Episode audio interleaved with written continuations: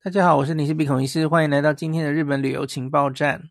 那今天想要跟大家公布 KKday 跟日本自助旅游中毒者粉丝的一个专属的优惠哈。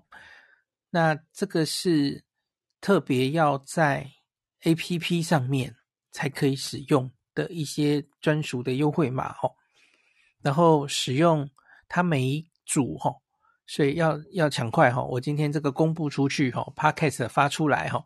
那大家要赶快用哦，因为这个每一组优惠码都只限量一百组，所以这个用完就没了哦。那它使用期限只到二月七号之前哦，二月七号晚上二十三点五十九，所以大家要把握时间哦。那这个有四种优惠码。一个是日本、韩国、泰国，日韩泰的旅游商品就全部哈，这个是满两千可以折三百，那限量一百组，然后折扣码呃是 KK 零四 B，，要从这个 Podcast 的前面哈，我会放在这个说明栏里面哈，这个专属的链接，从除了这个链接之外，你是没有办法输入。这个专属的优惠码的哈，所以是非常非常 specific。好，所以我会公布在 Podcast 的说明栏，然后还有文章里面哈，在 Podcast 播出的这一天才会正式对外公布这样子哈。好，那四个类型哈，一个就是日韩泰的旅游商品，好，这个刚刚讲过了。那再来第二个商品就是机票，那机票可以折两百。日币啊，不是两百台币，折两百。那假如有机加酒，可以折五百哦。因为 KKday 最近也，我看这半年到一年，它开始推出一些机加酒，也常常有一些计划票哦。那我看他们常常丢讯息给我，那可是因为通常这个名额没有太多，所以我没有每次都跟大家报码哦。那大家可以找找看，就是在这期间有没有可能捡到一些。它临时清仓的一些优惠哈，那机加酒是可以折五百的。那最后一个我不强调了哈，它是他们也有推出一些团体旅游或是 mini tours，因为这个团体他们有跟团的哈，这个团体旅游跟品质有关哈，所以我就不太想推荐。总之，假如你有兴趣的话，那这个可以折一千块哦，这个一样也可以限量一百组折扣码。因为很复杂，我就不念了。哦，大家就是自己看说明栏。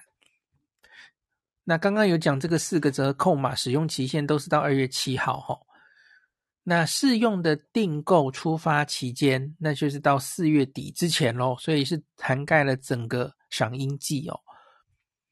所以整个这个日韩泰，当然韩国、泰国跟我们读者比较没有关系哈，就看日本的商品好了哈，在四月底之前。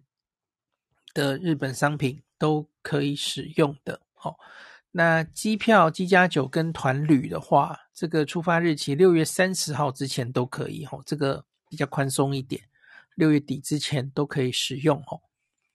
那使用上有一些注意事项，哦，那这个我们先讲日韩泰旅游商品的好了，哦，那就是透过这个专属的连接到 APP，KKday 的 APP。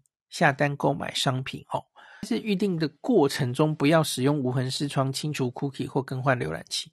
那并于结账时输入这个专属的折扣码使用。那这个活动这次活动仅限台湾会员哦，所以我们都是用台币计价嘛吼，两千折三百。那仅适用 KKday 的日本、韩国、泰国商品。那诶。日本环球影城、东京迪士尼 JR Pass 是不适用的哦，这个每次都这样，因为这个实在太受欢迎了嘛吼。好，那这个东西不能跟别的优惠同时使用哦，因为你知道 KKday 常常会有一些什么信用卡或是特别的优惠，主要是信用卡啦吼，各式各样的信用卡优惠，它通常也需要透过专属的连接，对不对？所以其实这只是一次类似形态的合作，只是你看这个两千折三百还不错嘛，这个是八五折呢。好，那每个会员只限使用一次哦。当然，你只要两个账号，你自己想使用两次，那我们就管不了你。大概这样。好，机票折两百哈，我看他有没有什么特别的规定，好像差不多。那我应该就不用再继续念了哈。好，那他有丢几个商品给我，说这个可以参考，给读者参考的哈。他一开始整理给我的时候哈，给了我一堆旅游商品，然后结果我看一下。诶，怎么都是韩国跟泰国的？这济州岛什么什么的。我说等一下，我是日本自助旅游中毒者，我又不是韩国自助旅游中中毒者。他给了我十个商品，好像有九个都是都是韩国的哦。他说他没有想这么多，他就是抓一些比较便宜的。好，结果他现在又抓一些像是日本机票商品，这个。过年机票现在还有诶哦，二月五号出发，一二八八八起，好，石垣岛九九九九起，东京一零九九九起，哦，这可能都是类似计划票的东西吧。然后另外还有机加酒，像是冲绳机票加一晚住宿一零八零零起，大阪机票加一晚住宿一二八八八起，哦，早去晚回的。名古屋机票加一晚住宿一二三零零起，啊东京机票加一晚住宿一二八零零起。好，我们来随便看一下这个商品是长什么样哈。呀，这个就是东京机加九自由行六天，然后它搭配的是乐桃航空，下午去，中午回这样子哦，包含一个二十公斤的行李，一二八零零起，然后他住的旅馆。浅草 Tavinos，这个我没有听过，或是 Villa Fountain 东京上野玉兔町，或是 Villa Fountain 东京苗场町、日本桥香崎这几个可以选。时间是乐桃是下午四点五十五出发，然后中午十二点四十回来。那这样子的时间，诶，我看他怎么还有东京巨蛋可以选啊？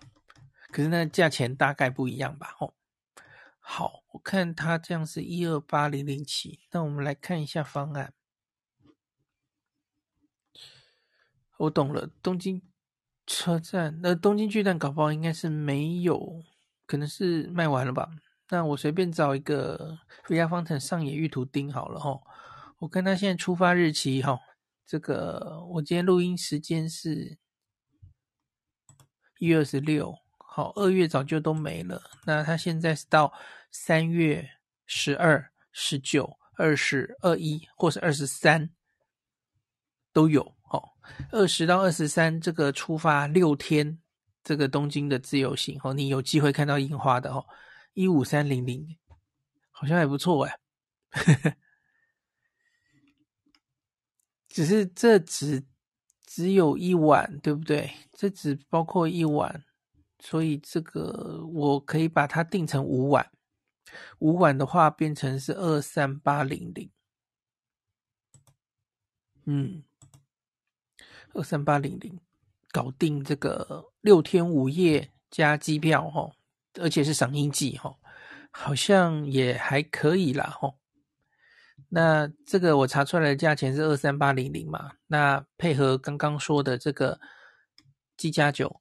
折五百哦，就是二三三零零哦，大家可以自己在市场比价看看啦哦，我不帮你比价，你自己比比看划不划得来哦。